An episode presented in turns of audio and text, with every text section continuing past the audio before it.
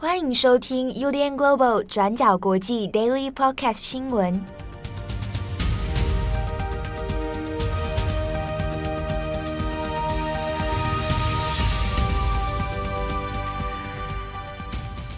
Hello，大家好，欢迎收听 UDN Global 转角国际 Daily Podcast 新闻。我是编辑七号，我是编辑佳琪。今天是二零二一年九月十三号，星期一。好，那很多人礼拜六有补班，所以马上又接着星期一啊，会不会觉得有点绝望呢？啊，没有关系，我们连假也快要来临了啊，那大家可以期待一下。好，那首先今天第一则新闻呢，我们先来看一下日本的选举。好，那距离日本自民党的总裁选呢，大概也剩下两周多一点的时间哦。投票的时间会在九月二十九号。好，啊，这边当然也强调一下，这个是属于自民党内部的总裁选。好，那只是这个总裁选的人选会是谁，那他就直接攸关了接下来的日本首相。好，那当然这件事情呢，这个投票它并不是全民直选哦，它只是一个在自民党内部由议员和党员所进行的投票。好，所以跟直接的民意不一定啊，基本上是没有直接相关啦。但是呢，越在民间，你的支持度越高，也很有可能会左右你在党内的支持与否。好，那现在目前我们已经已知的出马参选的人呢，有包括河野太郎，还有岸田文雄以及高市早苗。好，那虽然还有一位野田圣子，他也有宣布要参选哦，不过他的民调目前已经远远的被抛在后面了，所以通常现在被默认是可能已经提早出局哦。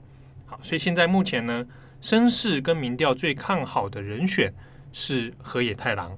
好，那河野太郎目前是得到自民党党内第二大派阀麻生派的支持哦。那黑太郎可能对台湾的读者来说应该不算太陌生，他过去也担任过外务大臣，还有防卫大臣哦。那现在呢，在日本的内阁当中，也是担任政策改革大臣，然后也负责跟疫苗接种有关的相关措施等等。好，那目前他的民调呢，已经其实出现蛮大的落差了哦。现在第一名，那各家的调查结果数字不一啊，有的差不多是支持度是二十五 percent，那有的是在三十多 percent 啊，但是都遥遥领先第二、第三名。比较微妙的是，第二支持度。第二高的呢是没有参选的石破茂啊，那大概也在十五到十七左右的支持度哦。然后第三名才是岸田文雄，大约十四到十五。好，那还有一位高市早苗，她是这一次选举当中比较罕见的女性政治人物，但是呢，她的支持度大概也不到十 percent 哦，大概八到九左右而已。好，所以现在形势看起来比较看好的还是河野太郎。啊，不过这次我们要特别来聊一件事情，是蛮有趣的是，是在这一个总裁选里面，以往大概很少会把对外政策当成一个宣传主轴。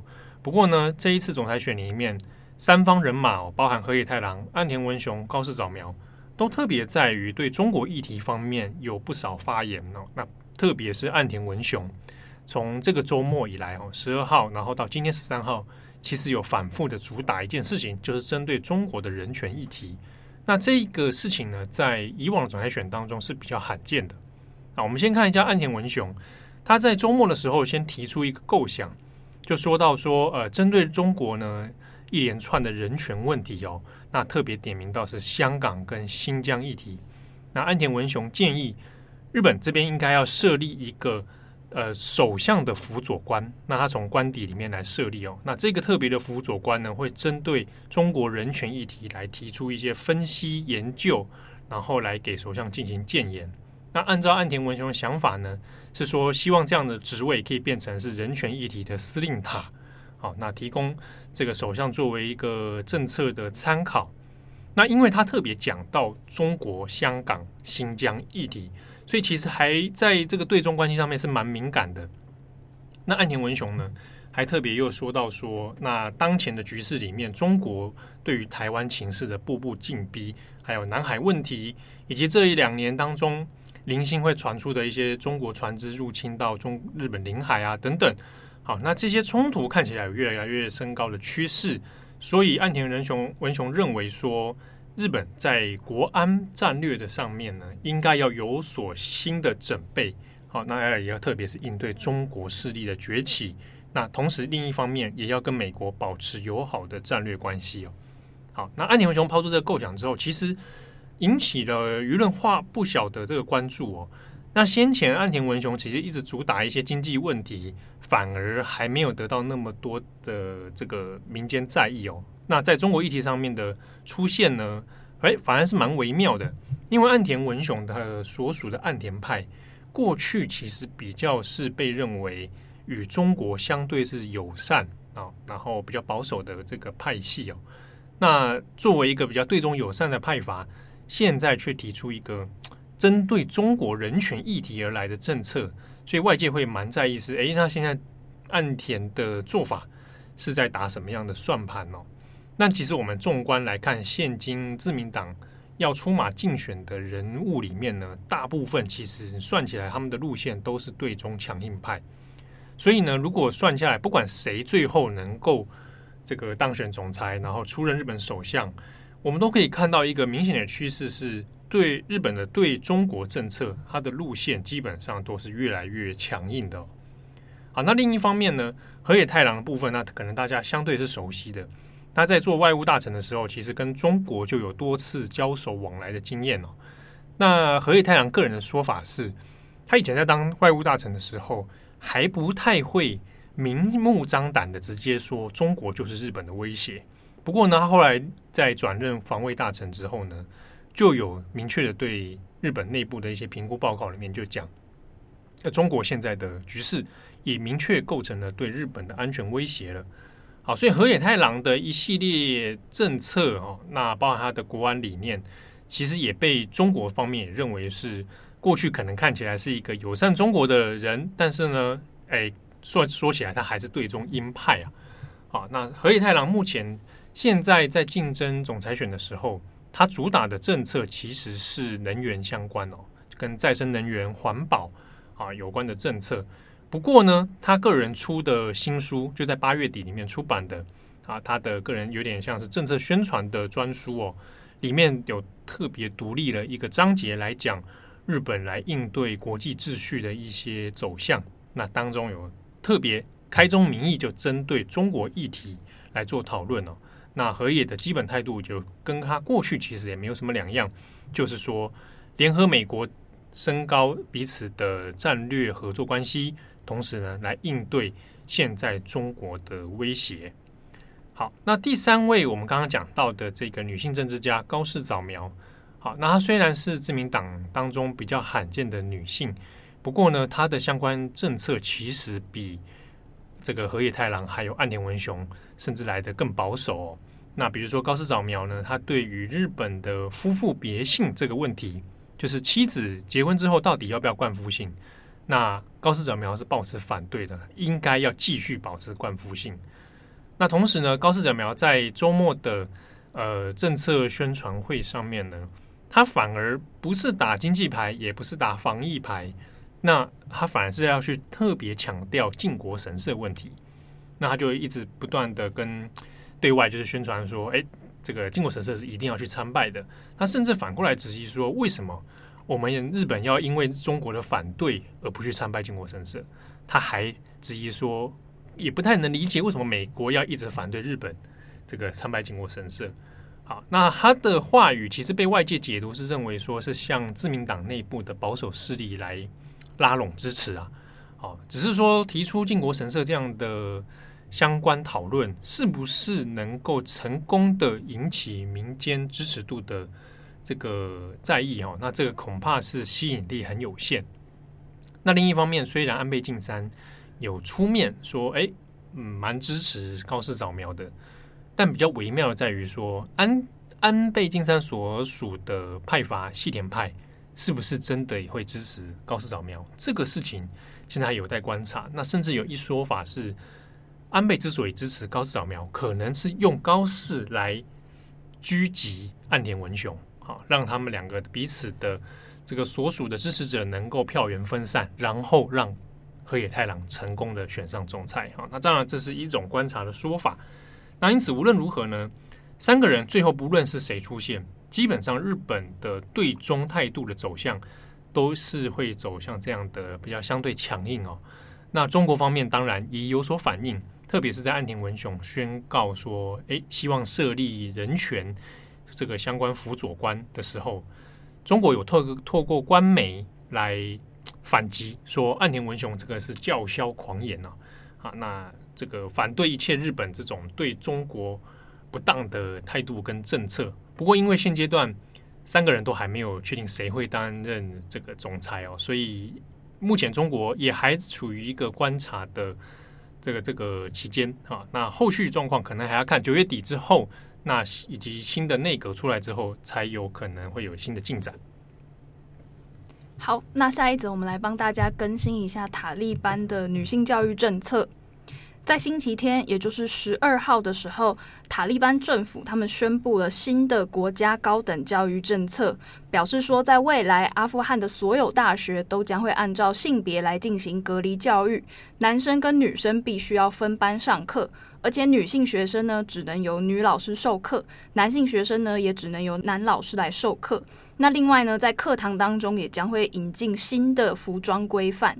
那目前呢，只有强调说女性必须要戴头巾，但是还没有具体说明说是不是只有头巾，或者是连脸上都必须要被遮挡住，必须要穿着布卡这样子。这个部分是还没有明确说明的。那只是呢，这些政策到目前为止，在各个省份的审查内容上都有所不同。也有喀布尔以外的省份就传出说，有女性因为没有穿着布卡，就被当地的塔利班战士殴打等等的这些处罚。所以现在详细的这个服装的。法令和执行状况都还是相对模糊的。那另外呢，到目前为止，塔利班成立的这个内阁当中也没有任何的女性阁员，而且呢，已经通过法律来禁止女性参加体育运动。那禁止女性运动的原因呢，是因为他们觉得说女性运动员的服装会暴露太多的身体，这一点呢是违反了伊斯兰的法规。那在前面所提到的这些关于教育的政策，都是由阿富汗的国家高等教育部长哈卡尼他所颁布的。那他同时呢，也宣布说将会开始对于学生们有哪一些科目可以学习，哪一些科目不行，来进行个别的审查。意思就是说，未来有可能会有部分科目遭到禁止教学跟学习，而且其中呢，女性也有可能会被拒绝主修特定的科目。那虽然塔利班在这一次执政的时候已经表示说会跟上一次不一样，会做更多进步的修改，比方说会让女性继续拥有受教权啊、工作权等等。但是呢，目前引起争议的地方还是有很多的，比方说最明显的就是这一次的这个教育禁令到底会不会影响女性的受教权？因为很多的大学或是特别的科系都没有足够的女教授可以进行授课。也有一些学校已经公告告诉学生说，他们会将会停止为女性开设特定的课程。但是呢，哈卡尼这边呢，则是坚称说，阿富汗有足够的女老师可以教书，而且如果真的不够的话，他说我们也可以让男老师待在布帘后面授课，就是隔着一块布这样子对女学生教书，或者呢，可以使用特定的科技，比方说是视讯等等，来避免男女直接接触。那另外呢，中学跟小学现在也都是处于男女隔离授课的状态当中，而且呢，刚好就在前几天，就是九月十一号，也就是九一一的二十周年纪念日当天，在社群网站上有一张流传很广的照片，就是有好几百名的女学生穿着布卡，就是照整个照着全身，也包括说脸部，只有眼睛露出一条缝的这个布卡。那他们手上呢？这群女性呢？他们手上还握着支持塔利班的白色旗帜。那他们坐在喀布尔的沙希德拉巴尼教育大学的演讲厅当中，在听演讲。那这些演讲的讲台上也都是站着是女性的讲师。不过很特别的事情是呢，这些在场的女性，不管是听众或者是女性讲师，都是支持塔利班政权的。那在台上的这些女老师们呢，也都是在表示说他们认同伊斯兰教法，并且称赞塔利班的政权。而且呢，在这一场这个演说当中，他们也提到说，离开阿富汗的女性不能够代表我们。那随后呢，这一些上百名的女学生，她们也上街游行，并且抨击那些反对塔利班统治阿富汗的女性抗争者们。而且呢，在这一群穿着布卡的抗争女性的周围，都有塔利班战士在一旁，就是拿着枪护送他们游行。那根据一些现场的报道，指出说，在当日的这个游行活动当中，就有穿着布卡的女性说，在西方社会，我们已经看到了西方人都只相信自己的价值观，他们甚至不能接受穆斯林女性戴头巾。那也有女性说呢，我们出来抗议是为了反对那些上街示威的女性，他们觉得他们自己可以代表所有的阿富汗女性。难道上一任政府就真的是所谓的自由吗？他说不，这不是真的自由。上一届阿富汗政府只是在滥用女性，他们真的聘用女性工作，也只是因为他们长得漂亮而已。那针对这一次的游行呢，前面提到的这个国家高等教育部长，就是塔利班的这个哈卡尼部长，他就表示说呢，这一场抗议活动是由当地的女性自发组织的，是他们自愿要求上街，而且他们得到了政府的示威许可。那并且还有塔利班战士在一旁护送他们游行。那就跟前阵子有我们看到说有很多反对塔利班统治的妇女上街游行，但是却遭到了塔利班战士的阻挡。那却甚至还有记者因为采访而遭到殴打、鞭打等等，是完全不同的两个状况。那事实上呢，在八月十五号喀布尔正式沦陷之前，阿富汗各地的大学都是男女同校的，而且女性呢不需要遵守任何的服装要求。可是呢，从塔利班掌权到现在还不到一个月的时间，很多的女学生事实上都因为恐惧而选择留在家里，不敢去学校。另外呢，就算可以上学，也有很多的工作机会都是实际上遭到剥夺的。其中，尤其是比较著名的一些职业女性，也都在前阵子已经纷纷离开了阿富汗。就像阿富汗最知名的流行歌手，也被称为是阿富汗的马丹娜，她的名字叫做艾琳娜·萨伊德。那另外呢，还有一个是很著名的电影导演，叫萨赫利·卡里米。那她也是阿富汗唯一一个拥有电影学博士的女性。那她们呢，也都已经流亡到了国外去了。那吊诡的事情就是在于说，为什么还有这么多的女性会跳出来支持塔利班政权呢？那除了当然第一个原因，很多人就是认为说这一场游行跟这些照片都是塔利班政府精心策划的，因为就包括说游行的过程中有塔利班战士随行护送啊等等这些事情。那另外呢，也不可否认的事情是说，确实在阿富汗境内可能会有除了自由派以外的女性的声音，她们确实也有可能真的是支持塔利班政权带来的伊斯兰的。传统教法统治，那另外也必须要考虑的一点就是说，这也有可能是一些没有能力离开阿富汗，他们必须要留下来待在故乡的女性，他们为了要让自己继续享有受教权而做出的一个妥协。根据英国的《每日电讯报》报道，他就引述了一名当地记者他的说法，他指出说，在当天其中有一个穿着布卡参加抗争的。妇女，她就私底下告诉他说，事实上其实是塔利班将他们这群女学生聚集起来的，还把他们集合到大学的演讲厅，而且强迫他们穿上黑色长袍。他就说，塔利班告诉我们，如果你不参加这一次的游行，你就会被大学开除，而且呢，永远都没有办法再回去念大学。那不过这一次的照片也引起了社群网站上很大的反弹，就很多阿富汗妇女他们在推特上使用了一个 hashtag 叫做 Do not touch my clothes，用了这个 hashtag 上面的内容呢，是他们都张贴自己穿着很鲜艳的阿富汗传统服饰的照片，意思呢就是说他们要用这个 hashtag 来反击说塔利班规定女性只能穿布卡的这个政策。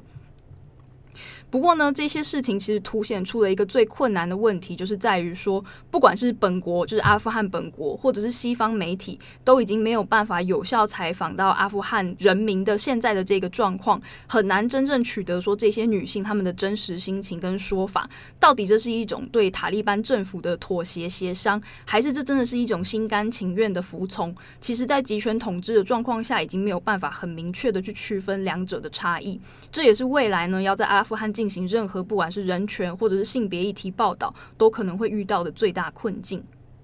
好，那最后一则呢，我们来稍微看一下中国的疫情相关新闻。那从九月十号截至到目前为止，中国的福建这边呢，现在出现了多起的确诊病例。好，那主要发生在中国福建省的莆田哦。啊，那现在截至到十三号为止，我们已经知道的确诊病例包含有六十四个。这个六十四人确诊哦，其中有三十二人，就一半，他是无症状的感染者。那根据中国官方的说法呢，那研判都是 Delta 的状况哦。但是他这一次比较有问题的在于说，他是先从学校里面扩散开来哦。那主要发生在莆田市的仙游县。啊，那很多的学生呢，其实是未成年，而且是比较低年龄的儿童居多。那到今天十三号的时候，中国国家卫健委是有派出了一个专门工作小组前往福建这边哦。那倒是对外是宣告说，现在疫情的状况有一点复杂。那特别是因为它的扩散情形呢，从学校还有工厂开始，大部分都是高群聚的这样的场所哦。好，那特特别是说，因为已知的学生里面有不少人其实是确诊的状况。那呃，研判害怕的是说，现在是不是会从学校这边变成在福建的破口？那因为短短的两三天，就目前已知有六十四个确诊案例哦，所以呢，现阶段。从十二号开始，福建当地的一些包含像电影院这样的室内公共场所，目前都已经关闭啊，暂停。那从十三号今天开始呢，莆田全市的中小学、幼稚园，还有其他这种所谓的教育培训机构，哈，就是呃先前被中国法令打击的这种类似像补习班或者培训机构哈，那目前都必须暂停，全部改采线上的教学哦。好那因为现在麻烦的是，距离中国的十一连假也越来越近，所以有点担心可能会冲击到接下来的连假旅游。那官方现在的说法是呢，希望能够短期决战哦，在九月份的时候先把疫情能够控制住，锁在福建这边，那至少没有办法不会让它去扩散。好，那比较麻烦的是呢，这一次的感染来源，那根据中国官方的说法。都还是境外输入哦，那而且是从厦门进去。那目前呢，呃，福建除除了有确诊病例之外，厦门现在也有发现有类似的状况。好，只是人数没有那么多，所以担心的是说，会不会在福建厦门，好，以这样的沿海趋势，这样的地理关系比较亲近的地方，那开始变成一个破口，那连锁的发生这样的感染扩散呢？那现在是比较严防的这样的一个情形。好，那后续的疫情状况，如果有在新的进展，会再跟大家来做更新。好，那以上是今天的这个重要 Daily Podcast 新闻。好，那这个最近佳琪在看中华一番，你是我刚刚就在猜你一定要讲这个，所以我突然想到这件事情，让我有点在意。对啊，因为昨天是刚好木棉花播到，我们家小孩在帮他打打广告。还好了，他不用我们广告，他人就很多。木圈花就是他们在圈花，就是他们在刚好播到那一集是那个黄金开口笑包子，就是钢棍谢师傅对上面点王罗根。想起来，这个中华一番也。也算是蛮久了。你看的时候是多大？我是小小学，小学，小学啊。我们差不多都是小学时代嘛，都是看富国录音的版本嘛。就是里面有偷偷置入很多食品，置入那个产品产品。嘟嘟。对啊，后来好像还有在更新的版本啊。哦。对啊，我后来有再继续看他的漫画。哦，真的，你有看漫画？对，但还有他现在作者还有在画新的，就中华一番集。好，就 是续续编，但就是有点嗯，我个人就是觉得啊，那个模式在重复啊。大家有长大吗？还好哎、欸，没没有什么明显的太大的。不知道大家知不知道雷恩其实是只有十六岁？好了，不重要。昨天得知的。日本漫画的一贯问题嘛。谢师傅也只有二十岁出头，比我还年轻。怎么看都不像。对，日本漫画的那个小学生都看起来都很勇猛，对，很超龄。呃，我曾经试图去重现过中华一番的菜，就是我不知道你记不记得那个桥段，梅子炒饭，我忘了，就是他在炒饭里面加入了梅子，嗯，梅梅子肉，然后就怎么样做的，然后让没有食欲的人可以吃大吃一顿这样。那最后的结论就是我重现失败了，并不好吃。我想他们里面很多菜做出来应该都不好吃。应该做黄金开口笑包子，好像他现在物理上应该是做。他说他放了碳酸 碳酸氢钠还是什么的。我感觉他应该太难了吧？我我但我想里面有一些应该是可以做得到的。嗯、麻婆豆腐那个魔术大方块什么豆腐，那个可能可以。熊猫熊猫是那个全名叫什么？我忘记了。忘了。对，有一些应该是做得到的。那有一些应该是太猎奇，应该是不行了。他是把那个粉丝跟牛排切成一块一块，他不要用绞肉，然后放进那个包子里，然后再把那个包子拿去炸，然后这样肉汁就会锁住。我想，我想可以做出包子，但是应该没办法让他笑了，笑的部分应该太难。太邪门了，那包子谁吃？小时候看了觉得很害怕。我我八号有看哦，八号八号提醒我要看。这这人在搞什么？这这平常都都来看《王中华一番》。好了，祝福大家啊！如果你有重现过成功的案例，欢迎跟我们分享。要记得拍照。对，或者你最想吃的中华一番料理是什么？欢迎告诉我们。虽然说这个 可以可以干嘛？可以干嘛？分享有人要煮吗？分享看看。好，感谢大家的收听，我是编辑哦，我是编辑佳琪，我们下次见，拜拜，拜拜。感谢你的收听。如果想知道更多资讯，请上网搜寻 UDN Global 转角国际。